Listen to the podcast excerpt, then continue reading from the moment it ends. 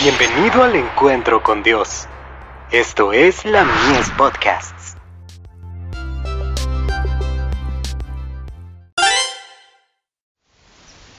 Cada día con Dios.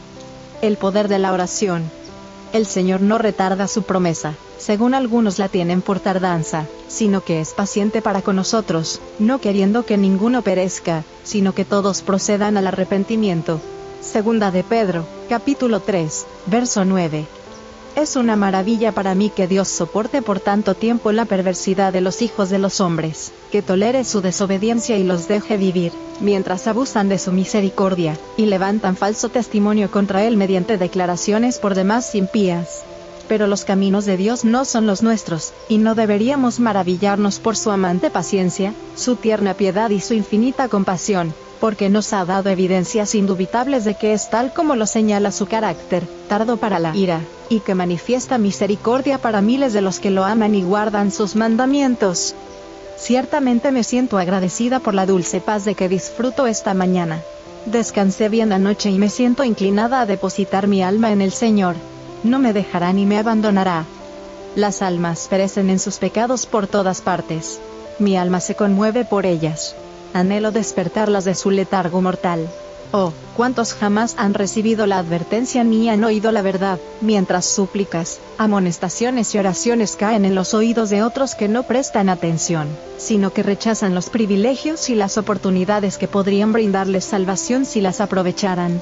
Pareciera que están cubiertos por una caparazón de hielo, pero nuestros propios corazones deben poseer el calor del fuego divino. Nuestros propios esfuerzos y ejemplo cristiano deberían ser fervientes y poderosos.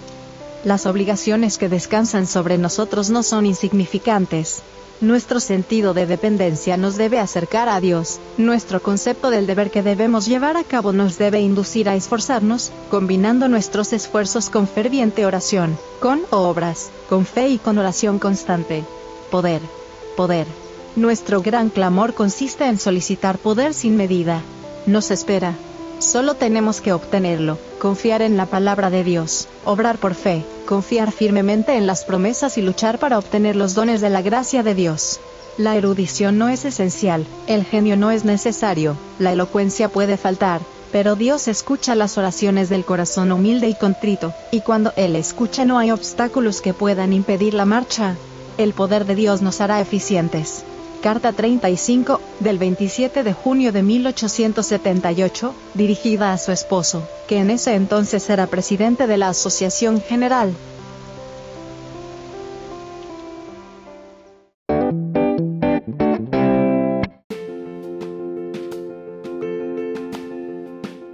Visítanos en www.ministeriolamies.org para más contenido.